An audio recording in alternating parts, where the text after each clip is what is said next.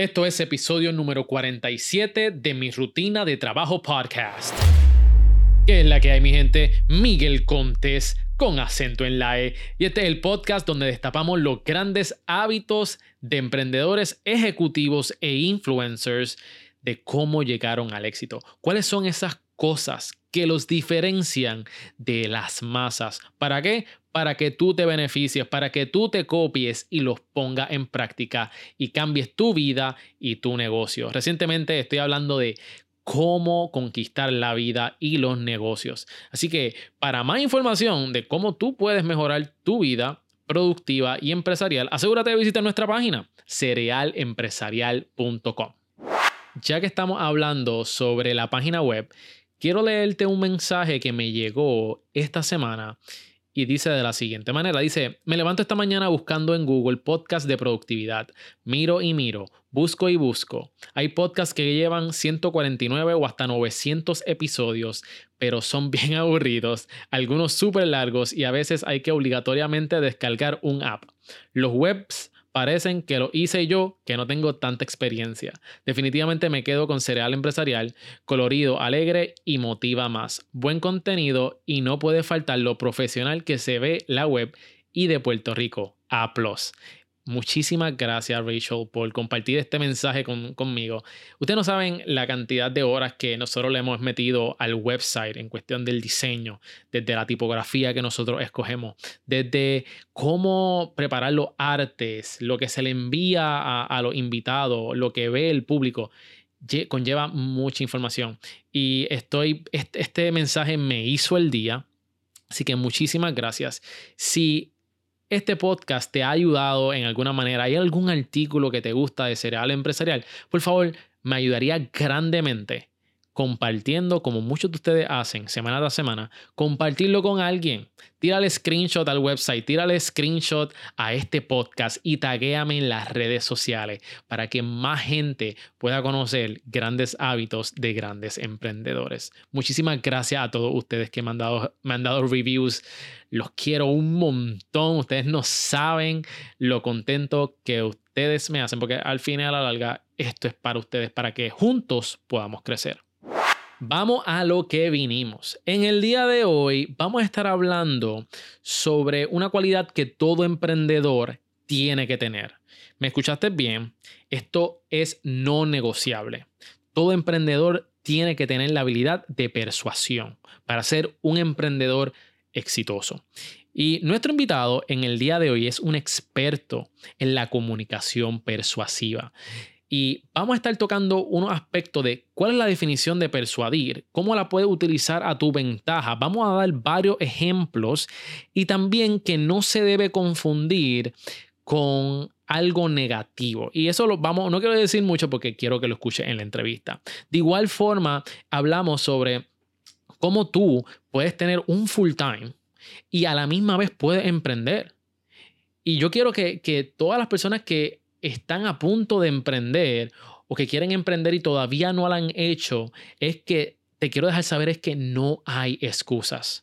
No hay excusas para emprender y vivir la vida que tú quieres. Y claramente nuestro invitado en el día de hoy es, tiene un full time, es, es profesor y tiene un cargo administrativo full time en la Universidad Sagrado Corazón.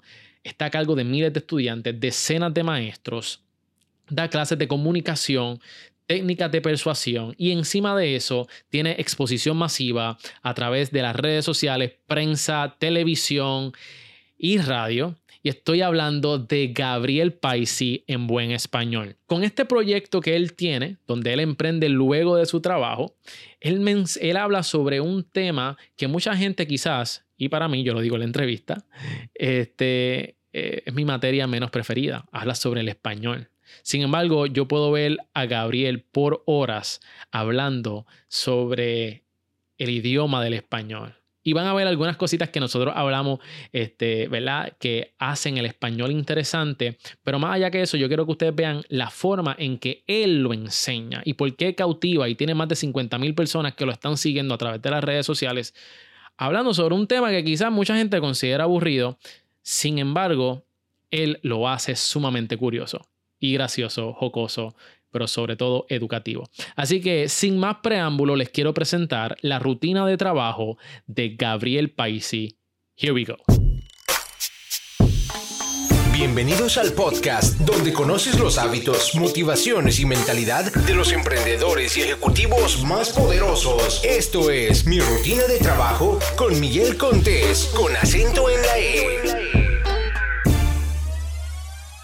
Y bueno, en el día de hoy me acompaña Gabriel Paisi de En Buen Español. Gabriel, bienvenido, ¿cómo tú te encuentras? Bueno, estoy encantado de estar contigo y de poder eh, tener esta conversación el día de hoy. Yo también estoy bien contento para que nos conozcan a Gabriel. Gabriel Paisi es profesor en la Universidad del Sagrado Corazón, donde da cursos de comunicación persuasiva, publicidad y redacción estratégica. Nada más ahí tenemos un temazo y tenemos mucho de qué hablar. Y también tiene el proyecto En Buen Español, donde ofrece seminarios y talleres, y vamos a hablar un poquito sobre eso ahora mismo. Eh, pero también tiene una fuerte presencia en las redes sociales, televisión, radio y prensa. Y en el día de hoy vamos a saber cómo es que Gabriel hace todo eso. Así que, Gabriel, cuéntanos, ¿cómo comienza? Eres profesor, da estos cursos de, comunicación. ¿Cómo piensa, cómo, cómo, cómo empieza en buen español y de qué se trata? Pues mira, eh, es interesante porque ahí es que viene la magia de las redes sociales y el poder que tienen las redes sociales. Eh, ciertamente el tema del español siempre me ha llamado la atención desde chiquito, era mi, era mi materia favorita en la escuela. Y siempre me había llamado la atención y aunque yo nunca he estudiado lingüística ni español como, como un proyecto académico, ¿verdad? he tomado cursos, pero no, no como un programa académico no tengo un grado en lingüística. Yo no me considero un lingüista, eh, yo me considero un comunicador que le gusta eh, el tema del idioma y lo comunica, lo habla de una manera tal vez diferente a como otras personas hablan sobre el idioma. Eh, y ahorita te hablaré un poquito sobre ese, esta, digamos, estrategia de comunicación que utilizo. Pero tu pregunta de cómo surge, pues mira, eh, era el año 2009, ya desde muchos años antes eh, daba seminarios y talleres sobre el tema del español, eh, principalmente corporativo. Y un día, más o menos para esta fecha, yo creo que ahora se cumplen los 10 años, precisamente ahora en julio, yo estaba de vacaciones y estaba descubriendo esto que empezaron a llamar redes sociales y Facebook. Y entro a ese sitio Facebook y empiezo a jugar con eso y veo que se pueden crear grupos. Ok. Y digo, oye, qué chévere sería, a mí que me gusta el tema del español, eh, crear un grupo de gente que le guste lo mismo y podamos tener como estas conversaciones. Y creo un grupo que se llamó, se me ocurrió ese día, En Buen Español.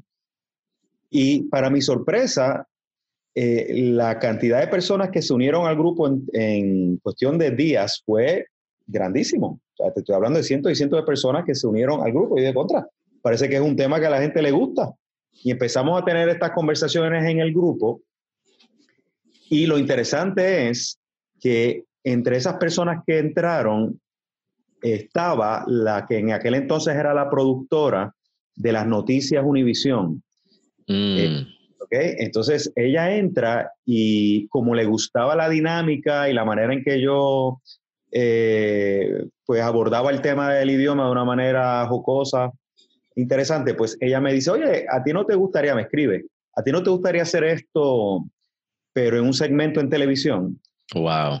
Y de Facebook, de, Facebook a televisión y tú no, tenías experiencia en televisión anteriormente. Eh, muy poca, tú sabes, yo ah, me invitaban de vez en cuando a, alguna entrevista, pero no, no como un colaborador de, de un programa. Eh, que de momento ahí tú tienes cómo los medios ¿verdad? Se, se unen, las redes sociales con los medios tradicionales, esa convergencia que tanto se habla. Y yo vi eso como una gran oportunidad de llevar el tema, el movimiento que se convirtió luego en un movimiento de en buen español, pues ya a otro nivel. Y en ese año 2009, pues comienzo en las noticias con Sid Marie Fleming, que no sé si sabe, hay una periodista eh, reconocida en Puerto Rico que tiene una... Eh, ella ya no está, obviamente las noticias Univision ya dejó de existir, pero ella era muy eh, reconocida por, por lo fuerte que era, por las preguntas incisivas que ella hacía, sobre todo a los políticos, y era como muy temida, porque, porque tú sabes, ella no le, le reía la gracia a nadie. Ajá. Pero el segmento que teníamos todos los lunes, de momento tuvo gran éxito precisamente porque en ese segmento ella se transformaba y era una, como es ella realmente, una persona jocosa, eh, muy simpática, eh, afable y de momento la gente le, le, llamó tanto la atención de que tuviésemos esa química, ella y yo, siempre hablando de temas del idioma, que el segmento pues, eh, tuvo mucho, mucho éxito. Este éxito se fue, fue alimentando a su vez las redes sociales. Fíjate que este grupo que, que empezó hace 10 años ya tiene 85 mil personas en el grupo que constantemente están participando. Ya, ya mi presencia en el grupo es muy limitada porque corre solo. La gente, hay, hay cerca de 115 mil eh, comentarios y publicaciones al mes. Así que eso te da una idea de, de, lo activo que está ese grupo. Yeah. Luego creé una página de seguidores, eh, lo que llaman un fanpage. En Exacto. Que, que, ahora mismo tiene más de 40 mil, 49 mil likes. Casi 50 mil eh, personas que siguen y ahí pues yo estoy, eh, o sea, ahí soy yo el que publico, ¿verdad? Exacto. la otra yo dejo que corra solo, lo administro que no es tarea fácil. Y, eh, y entonces la página de Facebook. Exacto. y me gusta mucho, me, me, gusta mucho porque la, la, la, primera vez que yo te vi fue a través de un video. Y te voy a ser bien honesto, Gabriel. ¿sabes? El, el español fue como que mi materia menos preferida en la escuela. Pues, que más, más del lado de la matemática y la ciencia. Sí, eso es correcto. Y lo que me gustó de ti, yo, yo vine a aprender a poner acento y, y las reglas de los acentos después de viejo.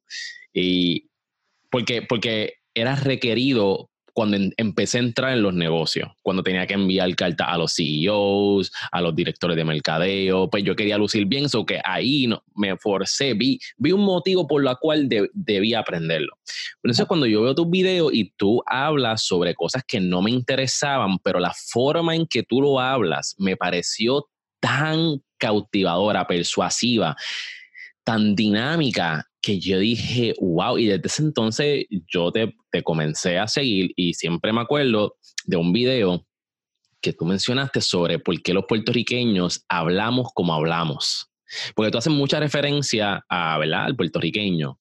Este, y me pareció sumamente interesante que nosotros no es que nos comemos la S y no es que nosotros hablamos mal, no, es que eso viene de los andalusí, ¿cómo es? De Andalucía los andaluces. Eso yo no lo sabía, que ellos hablan igual que nosotros. Sí, porque es que eh, se burlan de cómo hablamos los puertorriqueños, ¿verdad? Los que no son puertorriqueños. Eh, Puerto Rico, mi amor, ¿verdad? Y se burlan un poco de nosotros. Y, y, nosotros pensamos que nosotros hablamos mal.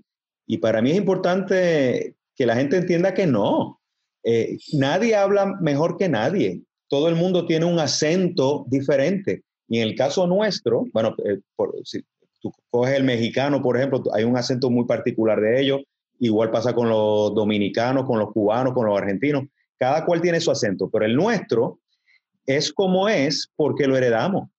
¿Y lo heredamos de quiénes? Pues de los que nos colonizaron, los andaluces. O sea, el sur de España es de donde provienen la mayor parte de los eh, colonos que durante siglos vinieron a Puerto Rico a, a, pues, a desarrollar su, su, vida y sus familias. Por lo tanto, si tú vas hoy día a Andalucía y, vas a las Islas Canarias, eh, también las Islas Canarias, eh, hay muchos canarios o descendientes de canarios en Puerto Rico. Y tú los escuchas, tú dices, esta gente habla como nosotros. Sí, que tú crees que son puertorriqueños. Digo, tú sabes, hay, hay, hay unos matices diferentes porque nuestro, obviamente, eh, nosotros pues evolucionamos de otra manera. Pero, por ejemplo, ellos no dicen el, el dedo, como nosotros, no, no, decimos el dedo, nosotros decimos me duele el dedo. E, esa, ese final en que eliminamos una consonante y dejamos la O, el tablao, le dicen ellos, en vez de tablado. Es pues, mandado, dedicado, y hacemos por ahí. Pues, pues eso, que la gente dice, Uy, estás hablando mal. Pues no, estamos hablando como, como los españoles del sur de España, ¿verdad? De como los andaluces. Igual que nos aspiramos las S o ponemos la R, la L donde va la R. Eh, pues esos son eh, rasgos de los andaluces. Así que no hay nada de qué sentirnos avergonzados de la manera en que nosotros hablamos, porque es nuestra forma de hablar. No hay nada malo en eso. Mi gente, ustedes tienen que seguir a Gabriel, van a aprender un montón, se van a reír y es sumamente interesante toda la información que él trae y, y de eso se trata. ¿Me entiendes? Yo, yo creo que el éxito tuyo vino porque aunque eres profesor de a tiempo completo de la Universidad Sagrado Corazón, pusiste lo que tú sabes en tu pasión, en tu proyecto de vida y, estás teniendo un resultado extraordinario. Cuéntame, eh, Gabriel, si tú tuvieras que otorgarle una cosa a tu éxito eh, y al éxito de En Buen Español, ¿cuál fuera? Yo te diría que el éxito está en que un tema como es el idioma, que puede ser sumamente árido, que puede ser sumamente aburrido, que puede ser complicado, la gramática, la ortografía, todo eso son temas que no son, tú sabes, divertidos. Pues el secreto ha sido hacerlo divertido, porque lo puede ser, porque fíjate que el español en realidad está lleno de curiosidades. Mi, mi teoría es que eh, la razón por la cual muchos en Puerto Rico y en otras partes del mundo, no solamente en Puerto Rico, no dominan el idioma o no escriben con corrección, es porque cuando estaban en la escuela le enseñaron el español como si fuese esa persona ser un lingüista. Y eh, la metodología de enseñanza era horrible, o es horrible, no sé hoy día, pero en mis tiempos era horrible. Había que memorizarse las preposiciones. No sé si a ti te pasó. Ah, antes, eh, yo, para serte honesto, yo nunca me las memoricé y no me han hecho falta. Qué alivio, eh, porque yo, te iba, yo te iba a decir, yo tampoco me las memoricé. Pues claro, no. Lo, importante no es memorizarse las preposiciones. Lo importante es entender el uso que tienen las preposiciones en una oración. O sea, eh, lo importante es eh, yo creo que el primer paso para que una persona pueda hablar y escribir en buen español es enamorarse de su idioma. Y tú no enamoras a nadie con, eh, con eh, temas áridos y aburridos y, difíciles. Tienes que buscar las curiosidades que tiene en el idioma y enseñar de una forma práctica, en arroz y habichuela. Exacto. Y entonces la gente se entusiasma porque en realidad, eh, como eh, nosotros los seres humanos somos curiosos por naturaleza. Y es lo que yo trato de hacer un poco. Por ejemplo, lo que acabamos de hablar del idioma español y de cómo hablamos nosotros, pues es curioso saber que, por qué hablamos así. Y si tú empiezas a, a suministrarle a las personas información que es de valor y que entienden que es interesante y puede ser hasta divertida, pues entonces te prestan atención. Y si te prestan atención, entonces de vez en cuando tú cuelas, pues mira, no se dice aiga, eh, se dice haya, o ten cuidado con el uso de hubieron, que muchas veces lo utilizamos incorrectamente, y, y vas colando la información, pero no de una manera difícil y aburrida, sino de una forma simpática y atractiva. Ese es el secreto de, de awesome. Me encanta, me encanta. Vamos a entrar, eh, Gabriel, en lo que son tus hábitos. ¿okay? ¿Cómo tú lo haces? ¿Cómo tú mantienes un trabajo full time administrativo? Das clases, eh, cursos, cómo mantienes en buen español. Y queremos saber qué es lo primero que tú haces al tú despertarte.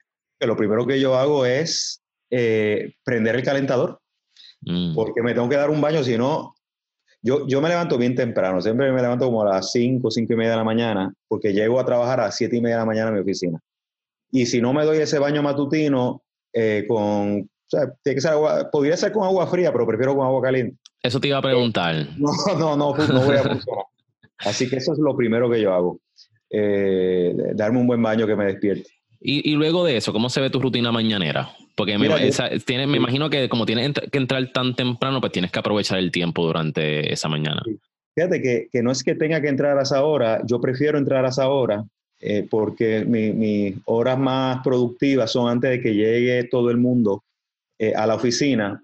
Yo dirijo la Escuela de Comunicación Ferrer Ángel en, en Sagrado es un, es, una, es un proyecto grande de 1.500 estudiantes, 70 y pico de profesores, eh, ocho programas académicos, así que tengo encima de mí una gran responsabilidad.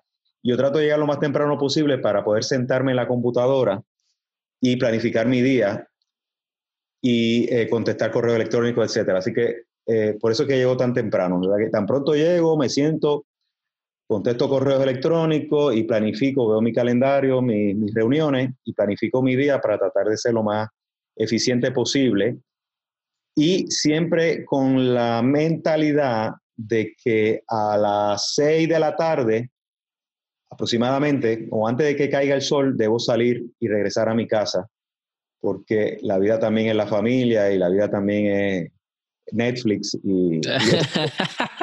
vamos a hablar de Netflix ya mismo, vamos a hablar de Netflix ya mismo.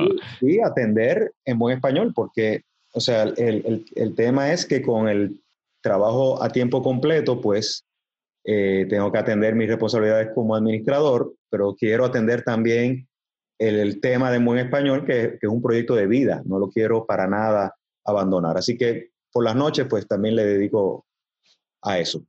A mí me, me gusta eso y, la razón por la cual te quiero, me encanta esta entrevista es que eres un emprendedor, tienes exposición masiva en los medios, eres administrador full time, das clases también y mi gente, no hay excusa, no hay excusas para tú hacer lo que tú quieres, ya sea un negocio, ya sea un proyecto de vida. ¿Sabes? Gabriel no tan simplemente un proyecto de vida, es un negocio también porque él genera ingresos de, de en buen español.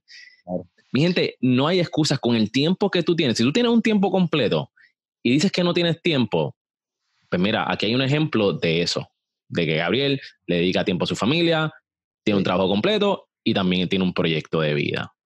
Eso, lo que tú dices es tan cierto y es una excusa fácil decir, no tengo el tiempo. El tiempo se hace, tú decides, ¿verdad? Yo me pudiese quedar en mi oficina hasta las nueve de la noche porque créeme que tengo trabajo como para quedarme hasta esa hora y más, pero yo decido no hacerlo. Yo decido que paro para poder atender otras prioridades que también tengo en mi vida. Y, eh, por ejemplo, para darte un ejemplo, personas que, que, trabajan con tesis porque quieren terminar una maestría, etcétera. yo los he visto. A veces dicen, no tengo el tiempo de redactar la tesis. a mí me pasó yo hice un doctorado en historia y yo tenía que hacer una tesis con todas estas cosas que yo tengo en mi vida. ¿Cómo yo voy a sacar tiempo para escribir una tesis de 300, 400 páginas? Pues eh, eh, todo está en la disciplina.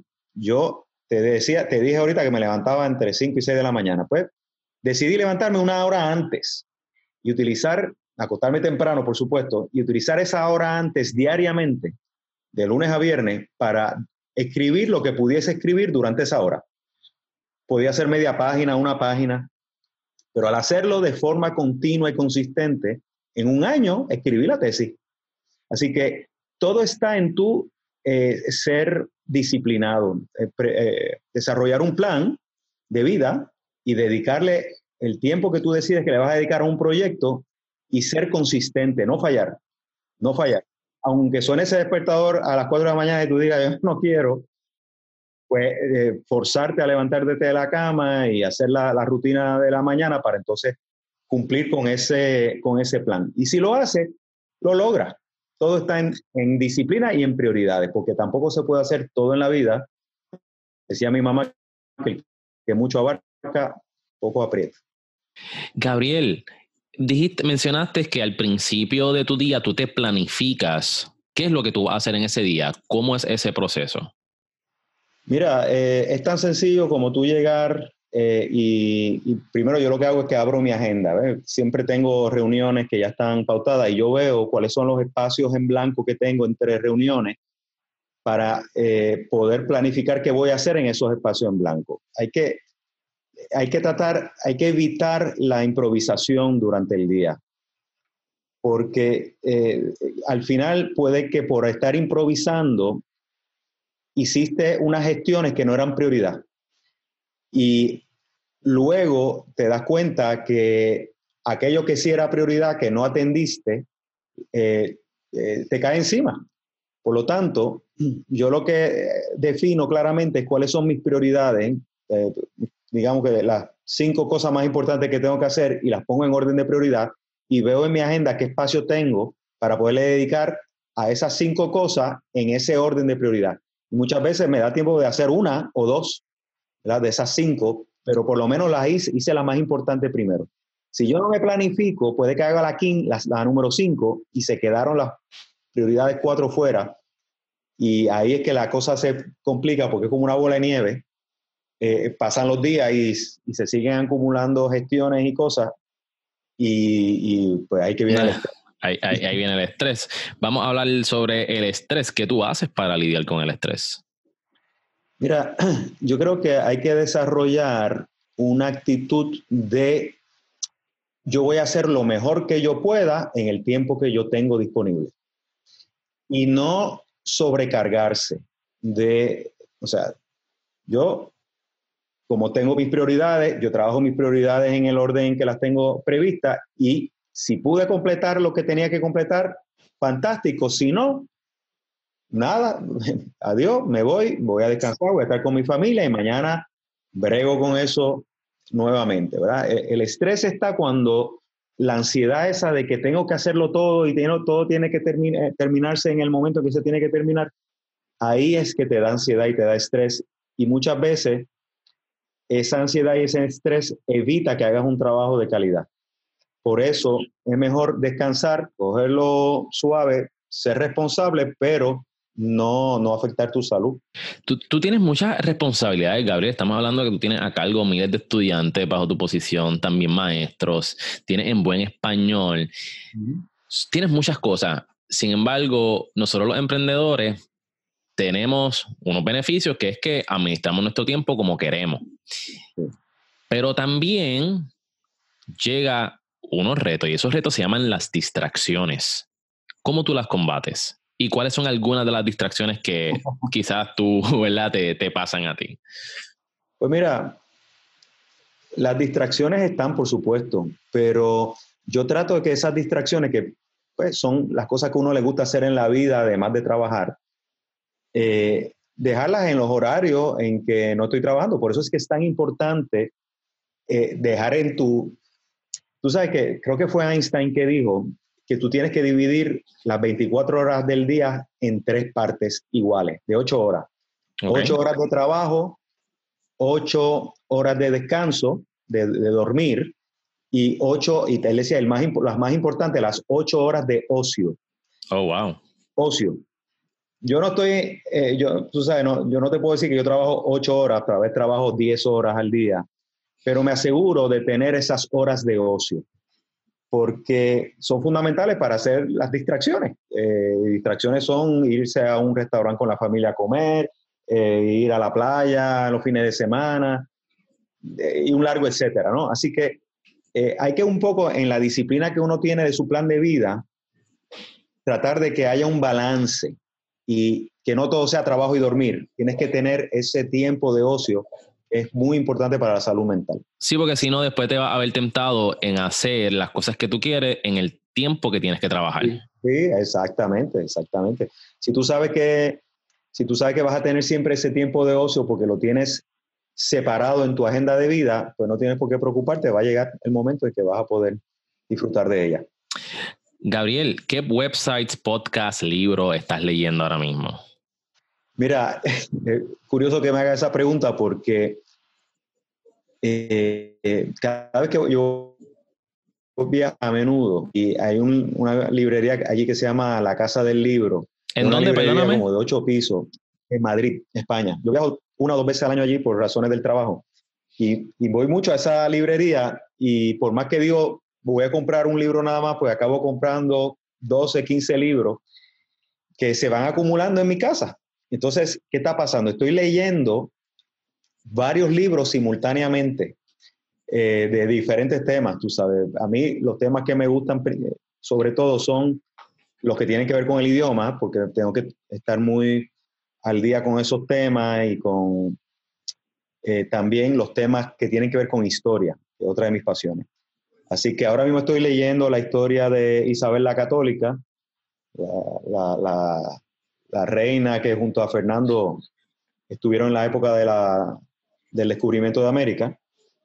Y eh, estoy leyendo varios libros que, que tienen que ver con eh, temas relacionados con la persuasión y con el, eh, curiosidades del idioma, de dónde provienen algunas palabras que me ayudan también a redactar los artículos que tengo en primera hora, que publico toda la semana. Vamos, me, me, me, gusta, me gusta eso. Vamos a hablar sobre persuasión, ya que estamos en el tema, que es una de las cosas que yo quería hablar contigo. Yo creo que es vital, una de las cualidades que todo emprendedor, si quieres ser emprendedor o eres emprendedor, tú tienes que desarrollar, es la parte de ventas. Y tú para vender, tú tienes que ser persuasivo. ¿Qué los emprendedores tienen que conocer para persuadir a las personas en buen español? Pues mira, eh, como bien tú dices, eh, a veces no nos damos cuenta de el poder que tienen las palabras y cómo, si, si tú sabes cómo eh, construir tus ideas, puedes lograr los objetivos que estás buscando como empresario, como emprendedor. Es decir, no es tanto lo que dices, sino cómo lo dices. Y para eso la persuasión, más que un arte, es una ciencia. Se ha estudiado mucho sobre eso, se han hecho muchos experimentos sobre la, psicología humana y cómo la gente reacciona a ciertos estímulos y a ciertas palabras y a ciertos mensajes. Y se ha podido eh, desarrollar teorías y técnicas de persuasión que si tú las pones en práctica, aumentas tus probabilidades de, de lograr objetivos, de lograr objetivos que pueden ser profesionales o personales. Incluso yo digo para enamorar. Mm. Eh, eh que podemos, podemos utilizar la persuasión para enamorar el amor de nuestras vidas. Pues claro, porque, oye. Por más eh, feo que sea, Gabriel, por más feo que uno sea, uno puede usar la persuasión. Claro, tú no has visto, eso es lo que le llaman la labia. él, no es muy lindo, pero tiene labia. Y ah. enamora, enamora con la palabra, ¿no? Lo que dices. Sí, eh, puede ocurrir lo contrario también, puede ser hermoso, pero cuando abres la boca lo que dices son tonterías, pues eh, dejas de ser tan lindo, ¿verdad? Eh, pierdes puntos ante los ojos de, de, de otra persona. Así que es importante reconocer, número uno, de que tenemos ese poder. Y fíjate que si nos vamos a los extremos en la historia, tú tienes personas que usaron el poder de las palabras para transformar el mundo, ya sea para bien o para mal. Tú sabes, si miramos el siglo XX, Hitler era un gran orador que por poco acaba con, el planeta, ¿verdad? Con una guerra mundial terrible, que murieron sesenta y pico de millones de personas. Pero él logró convencer a través del poder de su oratoria a la nación alemana. Y por el otro lado tienes a un Martin Luther King, que en Estados Unidos logró un cambio social extraordinario de derechos humanos gracias al poder de sus discursos, como I have a dream, ¿verdad? Tengo un sueño. Así que mira lo poderoso que puede ser la palabra si tú la sabes utilizar correctamente. Así que eh, todo empresario, todo emprendedor debe, si quiere ser exitoso, saber cómo comunicarse efectivamente para lograr sus objetivos. Y eh, si hay un libro que yo les pudiese a ustedes recomendar para, para ayudarlos, para empezar en ese proceso, eh, es el libro de Robert Cialdini que se llama Influence. Eh, hay una versión en español, Influencia, El poder de la persuasión. Y ese libro es extraordinario. Robert Cialdini es el autor tal vez más reconocido en temas de persuasión. Robert Cialdini decía en su libro que si él le, tuviese que, le tuviesen que quitar todas sus posesiones, excepto una, escogería guardar el poder de sus palabras, porque con ellas sería capaz de recuperar todo lo que le quitaron. Quítame la casa, quítame el carro, quítamelo todo. Déjame el poder de las palabras porque te voy a convencer de que me las devuelva. Así que ese libro de Robert Charlene está lleno de, de técnicas y de principios de persuasión que son muy prácticas y muy útiles para ponerlas en función en nuestros negocios o en nuestras empresas. Gabriel, ¿hay alguna historia donde tú hayas utilizado la persuasión, este, en, ya sea en tu negocio, en tu carrera profesional, que puedas compartir con nosotros? Sí, mira, eh, hay, una, hay un principio que yo utilizo mucho en mi, en mi movimiento de En Buen Español, porque detrás, obviamente, de, de yo llevar este movimiento está el que se me reconozca como una persona que puede dar talleres y seminarios sobre el tema corporativo y eso lo hago con bastante, bastante frecuencia. Así que eh, la técnica que yo utilizo, eh, una de las técnicas que yo utilizo es la técnica de la reciprocidad.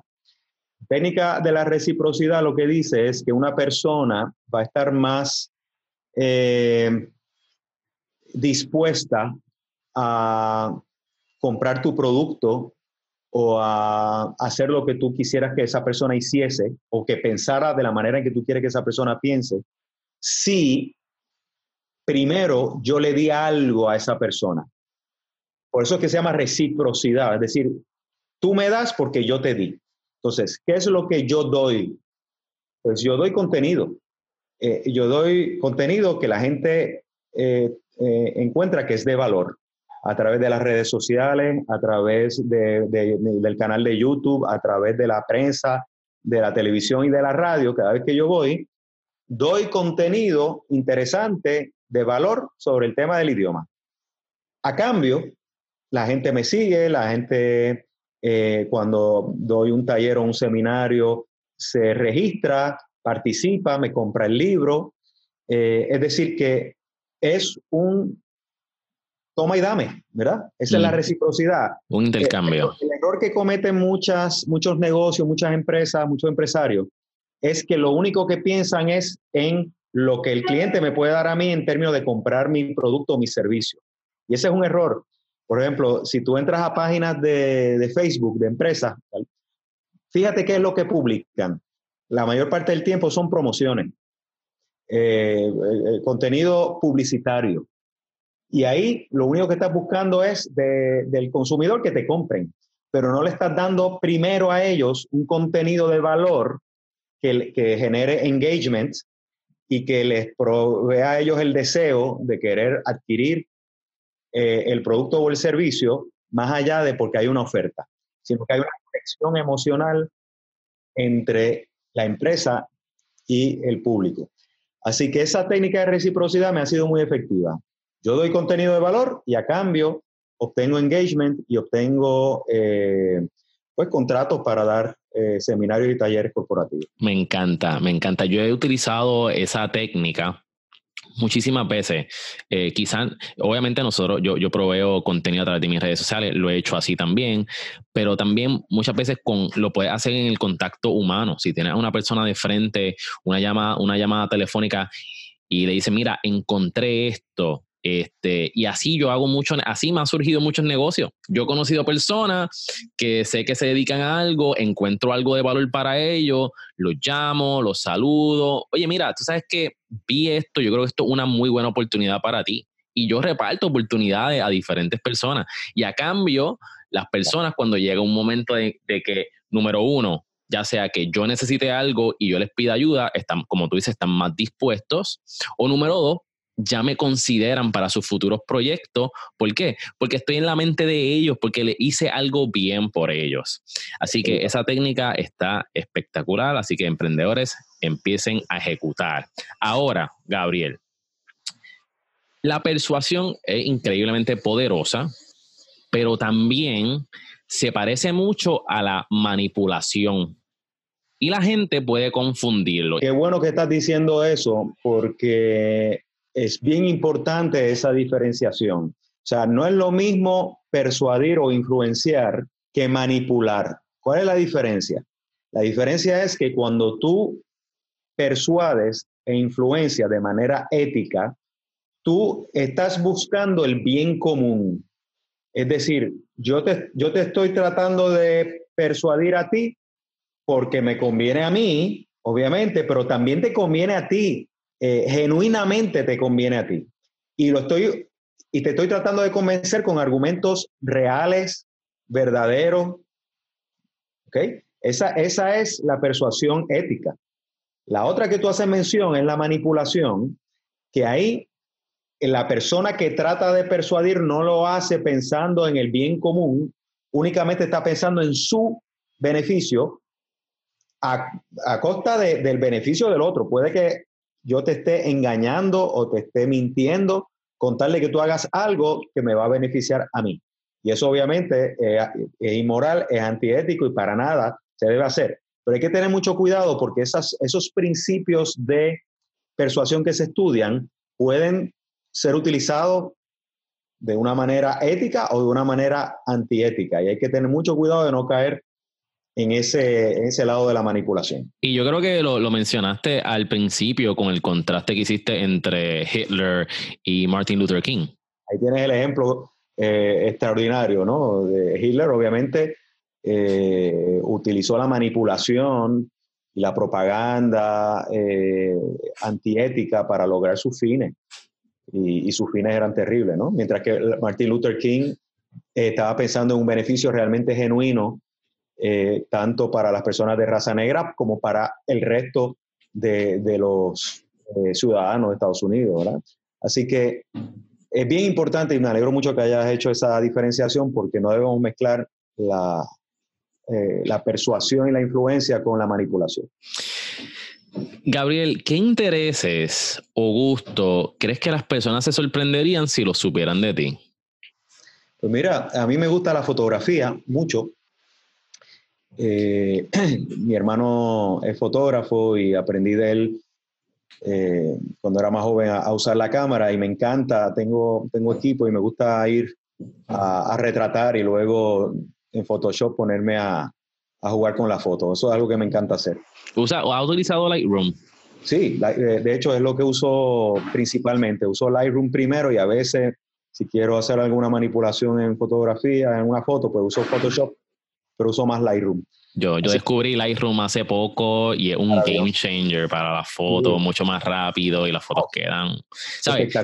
Mira, mi gente, el truco de la foto está en la edición. Obviamente tienes que tener buena composición de la foto, que todo esté bien enfocado, buen exposure, pero donde tú le sacas los colores en Lightroom, Lightroom me encanta, de verdad que sí. es, un programa extraordinario y, y tú ves, tú comparas la foto primero que tomaste con el resultado después de usar Lightroom y, y la, la diferencia del cielo a la tierra. Así que, pues nada, fotografía es una de mis pasiones. También me gusta mucho el mar, me gusta pescar. Así que cada vez que tengo una oportunidad, eh, pues salgo a pescar. Bueno, gente, ya saben, si quieren llegar al corazón de Gabriel, pues a través de la fotografía y de la pesca. Así es, me encanta. Gabriel, son, además que son eh, oportunidades de, de, relajación. Mencionaste Netflix. ¿Qué estás viendo en Netflix? Pues mira, ahora mismo, aunque no lo crea, hasta el día de hoy yo no había visto los este, Sopranos, de Sopranos. Ah, ok. Porque nunca había tenido HBO y ahora me suscribí a HBO y estoy viendo esa serie que me, me está volando la cabeza, me encanta. Hay, hay, otras series que, como que tú dices, que son series icónicas para ti. Me gusta mucho, me gustó mucho Versailles, eh, que, que, la historia de Luis XIV allá en, en París. Eh, vi eh, La Casa de Papel. Ay, me encantó. ¿Que va a salir en estos días? Sí, me dicen que ahora viene la tercera temporada, que me pregunto cómo la van a hacer, pero no me voy a... a, a lo que pasó al final de la segunda, pero va a ser interesante. Y, y, cuál es la otra que estuve viendo en estos días? Ah, este, The Crown. Ah, yes. de, la reina Isabel de, Inglaterra. Excelente, excelente. Bueno, Gabriel, vamos a la sección de la O, donde tienes que pensar rápido y escoger entre una o la otra. ¿Estás ready? Vamos. Ok. Más importante en una pareja, inteligente o graciosa. Graciosa. Dinero o tiempo libre. Tiempo libre. Ahorrar o invertir. Invertir. Pizza o pasta. Esa. Hamburger o taco. Hot dog. hamburger, hamburger, Honestidad o los sentimientos de la otra persona. Los sentimientos de la otra persona. Papel de toilet. ¿Cómo tú lo instalas? ¿Por encima o por detrás? por encima. Gay, The Rock o Kevin Hart. The Rock. Masaje de espalda o de pies. No, de espalda. All right. Ese fue el primer round. Está, está sharp, está sharp. Ahora, las preguntas ahora se van a poner un poquito más difíciles. ¿Estás ready? Vamos. ¿Amor o dinero? Amor. ¿Siempre llegar 10 minutos tarde o siempre 45 minutos temprano? 45 minutos temprano. ¿Que todas las camisas sean dos sizes más grandes o un size más pequeño? Es más pequeño para verse. Para enseñar los, los molleros. Sí, sí. ¿Vivir sin internet o vivir sin aire acondicionado ni calentador de agua? Ay. Eh, no, no, no. Este, o sea, ¿cuál es peor? Es la pregunta. No, no, no. Tienes que escoger vivir sin internet Ah. o vivir sin aire acondicionado ni calentador de agua. Ya, Andrés. Eh, esa sí que es difícil. Eh, pues, sin calentador ni. ¿Teletransportación a cualquier parte del mundo o leer mentes? transportarme a cualquier parte del mundo. Nunca poder utilizar un touchscreen o nunca poder utilizar un mouse ni teclado. Eh, nunca eh, utilizar un touchscreen. Transporte, transportarte permanentemente 500 años al pasado o 500 años al futuro. Al pasado. Sí, esa, esa me la imaginé. Esa era como que yo sé que lo hago pasado. ¿Prefieres envejecer, la última, prefieres envejecer del cuello hacia arriba o del cuello hacia abajo? El cuello hacia arriba. All right, tremendo, Gabriel. Con eso concluimos la sección de la O. ¿Cuál te muy sorprendió? ¿Cuál, cuál, cuál te sorprendió? ¿Cuál- Oye, no, eh, la que me la pusiste difícil es con la internet y, y el aire acondicionado. Y el con los calentador. calores que están haciendo, yo no. Está Yeah. difícil, pero, pero estar sin internet es peor, yo creo. Sí, sí. Bueno, vamos entonces a la última sección. Vamos a hablar sobre la perspectiva y tus puntos de vista. ¿Qué mentalidad tú entiendes que es vital para prosperar? Repíteme la pregunta, perdona, no te escuché bien. ¿Qué mentalidad es vital para prosperar? Eh, la, eh, ser eh, persistente. Ok. Háblanos un poquito porque tú crees que Ah, ¿tú, tú quieres, es... tú quieres que, ah, yo creía que era una. Sí, no, ya, ya terminamos la sección de la O. Ah, ok, bueno, pues. Sí, ¿por pero explícanos-? Sí, ¿por qué es persistente? ¿Cómo, cómo tú lo ves y por qué, cómo tú llegaste a esa conclusión? Mira, porque la vida es, y ahí voy a usar un anglicismo, eh, trial and error. Y uno nunca llega a la meta de la primera. Muy raras veces tú llegas a la meta de la primera. Y eh, uno suele frustrarse a veces muy temprano y darse por vencido muy temprano cuando uno no sabe lo cerca que está de la meta. Y, y yo he aprendido a que uno no, uno no se debe rendir, debe ser persistente si uno cree en algo, ser persistente y llegar a la meta. Gabriel, ¿cómo tú defines el éxito? El éxito es ser feliz. Si tú, si tú eres feliz con, lo, con la definición que tú le das a la felicidad, para mí ser feliz es estar con mi familia y, y se- y se- sentirme rodeado de amor. Para mí eso es ser eh, exitoso.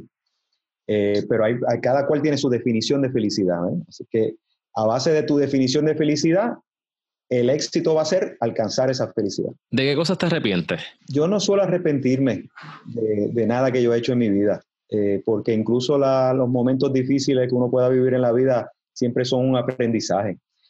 Así que yo, yo, no, me, yo no, no me arrepiento de nada. Y hablando de momentos difíciles, ¿cuál ha sido? Vamos a montarnos en la máquina del tiempo.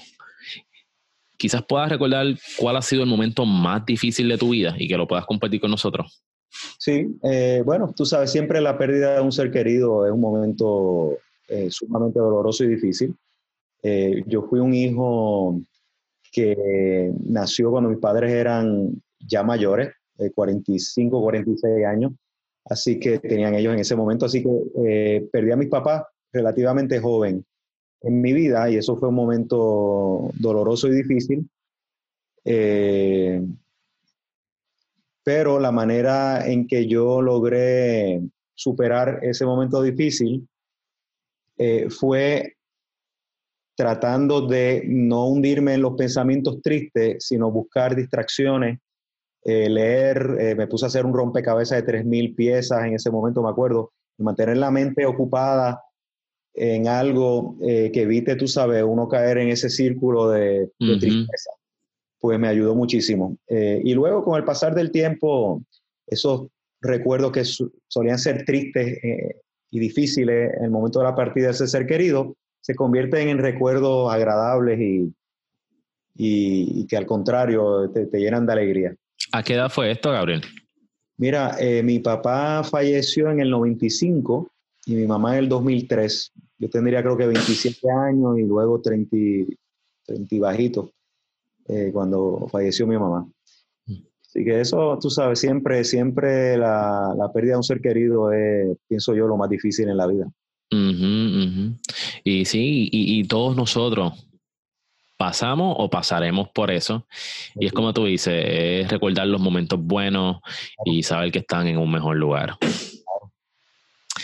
Gabriel, ¿puedes recordar quizás cuál, cuál haya sido un momento definitivo en tu vida, en tu negocio o en tu carrera, que estaba ante dos calles, dos carreteras? Y tienes la opción de ir para la izquierda o para la derecha y el camino que escogiste te ha traído a donde tú estás hoy día. ¿Tú puedes recordar un momento como ese? Bueno, eh, sí, eh, te puedo decir, me hace pensar en la época en que fui a la universidad y entré por sociología creyendo que yo iba a ser sociólogo y me di cuenta que, que no era lo mío y, y me puse a pensar eh, qué podía hacer un, otro camino.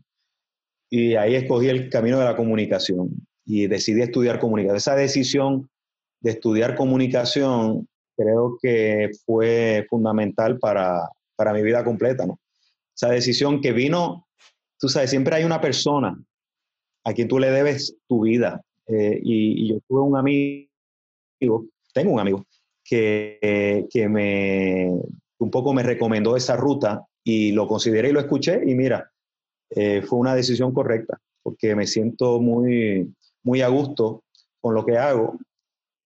Y tal vez si hubiese seguido por la sociología, pues tal vez, qué sé yo, tal vez no estaría tan a gusto como lo estoy ahora. Exacto, no estuviera en televisión quizá, ni en radio, ni ayudando a tanta gente hablar y comunicarse en buen español. Yo definitivamente he aprendido un montón contigo en el día de hoy, este, Gabriel, desde la persuasión, eh, las historias que nos contaste, tu forma de pensar. Definitivamente hemos aprendido muchísimas cosas, este, desde no hay excusas, no hay excusas para hacer lo que realmente te apasiona y todo emprendedor debe ser persuasivo. Gabriel, ya llegamos al final y llegó una de las mejores partes. Y yo, como estoy de buena, pues te voy a dejar que tú lo hagas.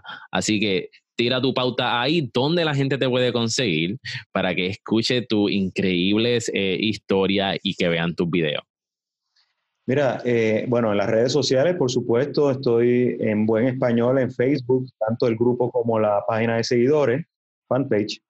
En YouTube tengo mi canal eh, hay varios vídeos que a través de los años he ido subiendo ahí sobre temas del idioma.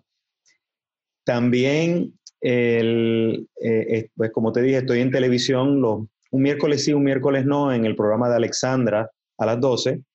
Estoy en radio eh, todos los lunes a las 2 y 45 de la tarde en el programa de Molusco y los Reyes de la Punta de la Mega. Eh, estoy en el periódico eh, Primera Hora todos los martes con un blog que se llama En Buen Español. Tengo el libro, mi libro que se llama Habla y Redacta en Buen Español, que lo puedes conseguir en Amazon. Está disponible en Amazon. Yo te diría que esos son los, lugares y, y, ¿verdad? y lo, los espacios principales donde puedes conseguir información sobre el movimiento en Buen Español. Ahí está, mi gente. Pueden escuchar a Gabriel en el carro, a través de la radio, lo pueden ver en el periódico, en blog, en Facebook, en todos lados. De verdad que este, no se lo van a querer perder. Pero hay una última pregunta que de hecho se me olvidó hacer, que es bien importante, Gabriel, antes de irnos, y con esto nos vamos. ¿Cuál es tu porqué? ¿Qué es lo que te motiva todas las mañanas y cada día para dar lo máximo de ti? Mira, eh, mi porqué es mi familia. Eso es lo que me motiva, lo que me mueve. Mi, mi, esposa y mis hijos son mi, mi norte, mi, lo que me motivan a seguir trabajando, lo que me motivan a seguir eh, haciendo cosas productivas. Eh, el, que ellos estén bien y, que ellos vean a su padre logrando sus metas, pues para mí es, es, un porqué bien importante. Y obviamente el poder colaborar de alguna manera a, la sociedad, en mi caso a través del idioma, pues yo saber que yo estoy colaborando y aportando algo de valor, pues también eh, me inspira y me, mueve mucho. Así que Gabriel, tremendo y definitivamente estás logrando tus objetivos. Estoy bien contento de que haya, haya estado aquí en el podcast y yo espero tenerte nuevamente aquí para seguir hablando en buen español. Muchas gracias, Miguel. Y ahí lo tienes. Te quiero dar muchísimas gracias por darle oído a este episodio. Espero que te haya gustado y si fue así, por favor ayúdame compartiendo esta entrevista en tus redes sociales, tirándole screenshot, poniéndolo en tus stories, en tus feeds. Eh, si tienes un artículo, asegúrate de escribir un artículo de Ceral Empresarial o de lo que aprendiste en este podcast. También hay, tengo gente que ha escrito artículos de los podcasts que nosotros, de las personas que hemos entrevistado. Así que déjaselo saber a alguien, a tus compañeros en el trabajo, a otros colegas emprendedores, de que este podcast existe y de esa manera podemos impactar a decenas de personas, a cientos de personas, a que puedan emprender y vivir la vida que ellos desean. Porque mi gente, como escucharon en esta entrevista, no hay excusa para vivir la vida que tú te mereces. Así que con esto me despido. Hasta aquí el podcast de hoy. Nos vemos la próxima semana aquí en Cereal Empresarial. Mi nombre es Miguel Contés con acento en la E y nos vemos la próxima.